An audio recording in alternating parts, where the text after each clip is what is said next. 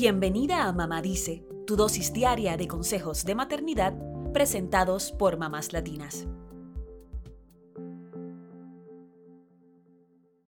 A nadie le gusta sentirse juzgado y mucho menos por alguien a quien quiere. Sin embargo, a veces en nuestro intento por educar a nuestros hijos, no nos damos cuenta de que los juzgamos y criticamos por cada error que cometen. Esto se debe a que hay una falsa creencia de que señalar los errores es un acto de amor que ayuda a que los niños no los sigan cometiendo. Pero no es así. Mientras más atención le das a sus errores, más podrían aumentar, al punto de que podrían usarlos para llamar tu atención. Además, esta actitud podría hacer que los niños se sientan perseguidos y vigilados. Por eso, hoy hablaremos de siete formas en las que juzgamos a nuestros hijos inconscientemente para que intentemos evitar estos comportamientos. Número 1. Etiquetas a tu hijo por sus gustos y haces bromas pesadas sobre su personalidad.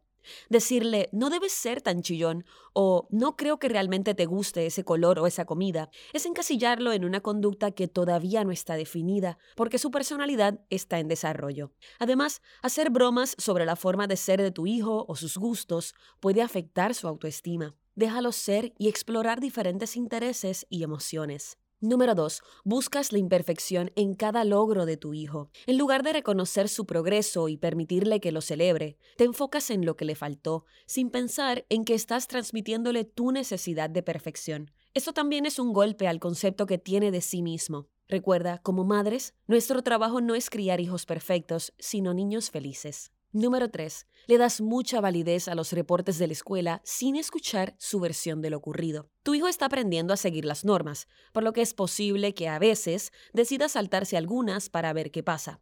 Antes de empezar a regañarlo, pregúntale qué pasó y por qué lo hizo. No significa que debas ser permisiva, sino que antes de explotar debes darle la oportunidad de que se explique y escucharlo sin juzgarlo. Número 4 señalas las acciones como buenas o malas en lugar de ir a lo que desate el comportamiento. A veces nos enfocamos tanto en decir que una acción es buena o mala que nos olvidamos de lo que puede estar detrás. Ponemos una etiqueta, pero deberíamos mejor descubrir si hay una emoción escondida detrás de la acción o si intentan decirnos algo. Número 5. Le hace sentir que sus emociones son una muestra de debilidad. Decirle a tu hijo que los niños no lloran o pedirle que deje de sentir una emoción podría generarle un bloqueo emocional. Esto provocaría que a largo plazo se le haga difícil expresar sus emociones. Es imposible dejar de sentir una emoción. Lo que sí podemos hacer es gestionarla adecuadamente.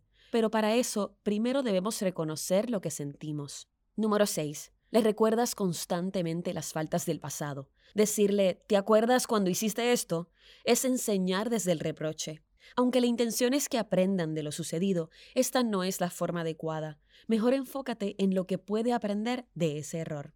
Número 7. Lo responsabilizas de tu propia incapacidad de manejar tus emociones. Cuando estás desesperada o frustrada, en lugar de hacerte responsable de ello y descubrir la causa de tus sentimientos, culpas a tu hijo y le reclamas. También pasa cuando le dices, no debí permitirte hacer eso, sabía que era riesgoso. Se convierte en una forma indirecta de juzgar a tu hijo porque lo haces responsable de tu incomodidad por no haber tomado una buena decisión.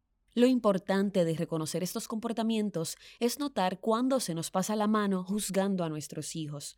Intentemos cambiar estas actitudes para tener una relación más sana con ellos y no afectar negativamente su autoestima. Eso es todo por hoy. Acompáñanos mañana con más consejitos aquí en Mamá Dice y síguenos en mamáslatinas.com, Mamás Latinas en Instagram y Facebook y Mamás Latinas USA en Twitter.